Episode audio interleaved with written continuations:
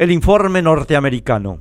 Nuestro gobierno prestó al informe norteamericano publicado por nuestro grupo esta semana que pasó la máxima seriedad hasta el punto de convocar al embajador de Estados Unidos a consultas. El mismo contiene elementos para todos los gustos, pero a mí me preocupa mucho más lo que revela sobre el funcionamiento de nuestras instituciones. Las Fuerzas Armadas, la Policía, el Congreso, el Poder Judicial, la Secretaría Antidroga, Antilavado y de Inteligencia interactúan con la Embajada norteamericana al margen de nuestro poder político y como él mismo lo define claramente, para oponerse a nuestro poder político.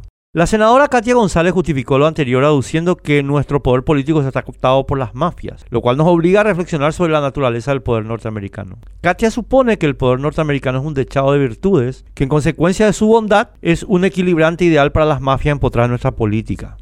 Katia debería explicarnos cuándo y cómo fue que el poder norteamericano se convirtió en tal dechado de virtudes, porque lo que está en la historia y en las noticias es algo muy distinto. Desde la United Fruit hasta Somoza, desde el derrocamiento de Allende hasta Videla, Álvarez y el régimen militar brasileño, desde el Golfo de Tonkin hasta Hunter Biden y Burisma. Le ruego a Katia, por favor, que diga si alguna cosa de la listita anterior es falsa o propaganda rusa porque si no lo hace, cualquiera puede ver que el poder norteamericano no tiene y nunca ha tenido ningún contacto con la virtud. De modo que espero esta importante respuesta. Esto nos lleva a una tremenda situación. ¿Es el poder norteamericano un equilibrante adecuado? ¿No promueve Estados Unidos sus propios intereses cuando actúa en nuestro país o en cualquier país? Lo peor de todo es que Estados Unidos no ha tenido ningún miramiento moral a la hora de pactar con lo peor del planeta para promover sus intereses particulares. Le ruego a Katia que nos diga si sabe algo de la organización Azov o si recuerda la Escuela de las Américas.